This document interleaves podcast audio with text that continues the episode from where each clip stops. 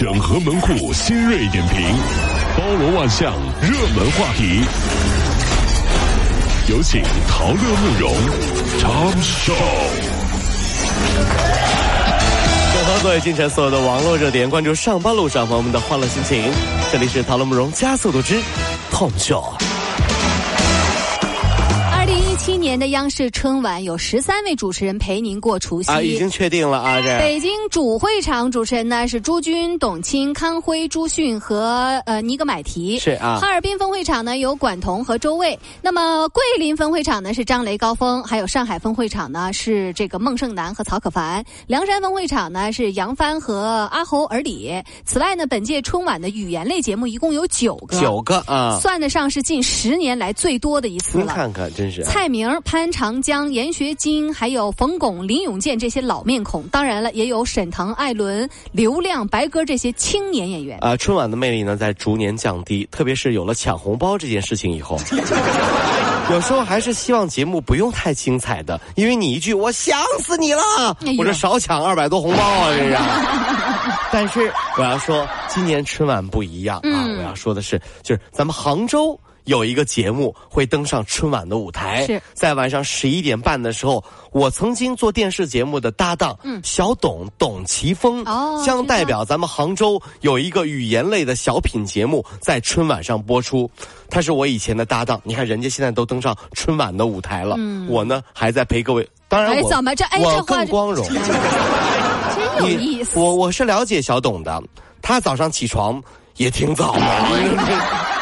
好吧，那么希望我的好搭档啊，我的好兄弟，在春晚的时候带来更多的欢笑。嗯大家，我们所有杭州的朋友也记得在十一点半的时候锁定这个小品，为他鼓励加油，对不对？你看，这是我人生最接近春晚的一次，嗯我的搭档上春晚了，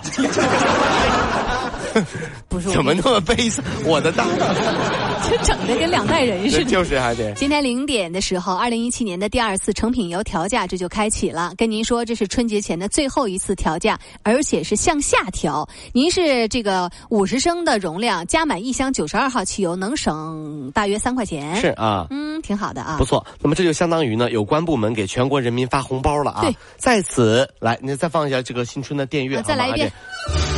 在此，希望各大国企都可以参照在普天同庆的日子，采用降价的形式为全国人民拜年。咱啥都不说了，那啥，送点流量吧，流量吧，流量吧。啊！五万元的校园贷款，万万没想到，短短半年，利滚利竟然欠了一百万元的巨债。哎呦，大二的学生小刚收到校园贷信息之后的这个借款，对方随后就是凶相毕露啊，要求一次性必须偿还债务。在威逼利诱之下，这个小刚啊，只得是拆东墙补西墙，数次借贷，跌到了无尽的黑洞当中。最终呢是放弃学业，四处避债。大学生啊，您要千万警惕，有一些高利贷公司啊，他就打着校园贷的名义去骗大学生。学校的时候，我也曾经有一个同学啊，嗯深陷高利贷的魔爪。哎呀，我同学小李找了五个女朋友，嗯，拆东墙补西墙啊，这个生日那个纪念日啊。后来你知道怎么的吗？嗯后来其中一个女朋友家里有钱，一次性把她的欠款都还了哎。呀，我们都觉得小李还是很有投资眼光的。找了五个，终于碰一个。对，找了五个，终于碰了一个。你后来我问他，你现在是什么心情？现在我就有一种拿一辈子给这个女的还债的心情。不然怎么办？！我现在有一种给他们家打工的感觉。二十号，安徽芜湖交警在高速路上拦了一个骑着自行车的男子。有啊他说：“我要骑着车子回家过年骑。自行车回家过年啊？这个男子是从山东日照出发的，他想回黑龙江齐齐哈尔哦去。是啊，可是呢，被人指错了路，嗯骑了一个多月，骑到了安徽。妈 呀，这俩方向啊，哥们儿！哎哎呀，哎呀，交警和收费站的工作人员呀，就一起买了票，帮他上了回家的车。这骑了一个多月自行车，嗯方向骑反了，嗯，骑到安徽来了。其实最惨的不是啥，你知道吗？唐僧西天取经，对不对？嗯嗯嗯越走越冷，哎越走越冷怎。么了？后来悟空啊就问了一句：“师傅，我们看到了什么妖怪？”师傅摸着企鹅的头说：“ 我们应该是到南极了吧？” 师傅，我们去西天为什么要来南极呢？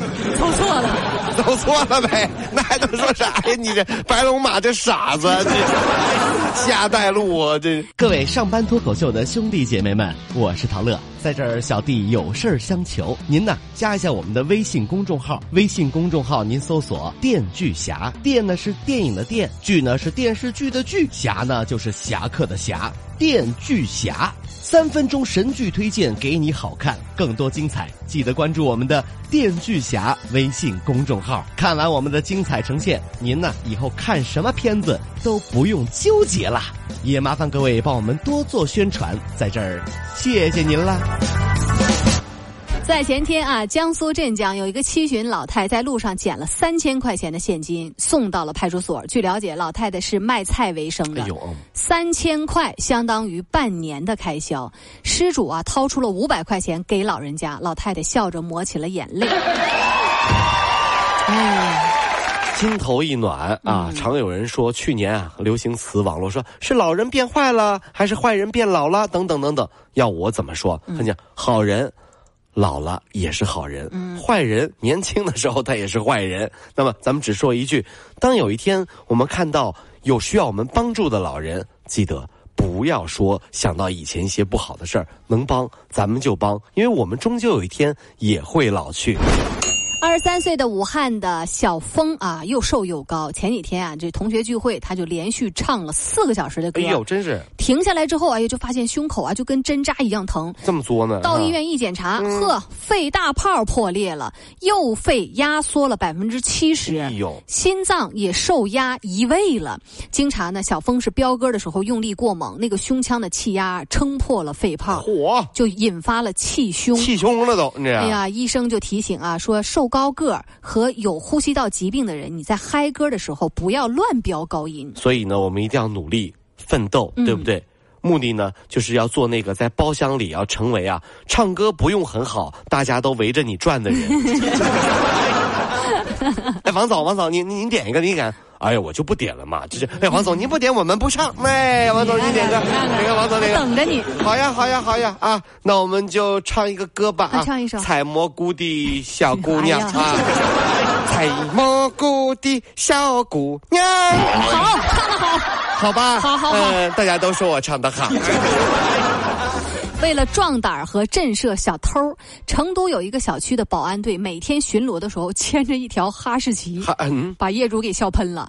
你说这这不这俩人啊，一根骨头就能把他给收买，他还牵着他巡逻。业内人士表示说，哈士奇领地意识和对陌生人的防护意识是比较差的。哦，对啊，你真遇到坏人，他可能还会跟你摇尾巴呢。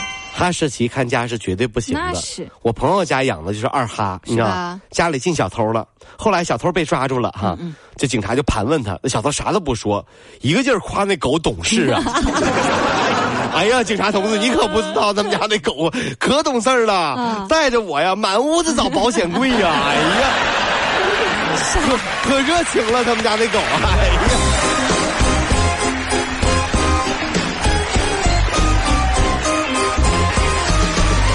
电锯侠用影像干掉寂寞，分享神作，封杀烂片。影视老司机专业审片二十年，加关注帮您省钱省时间。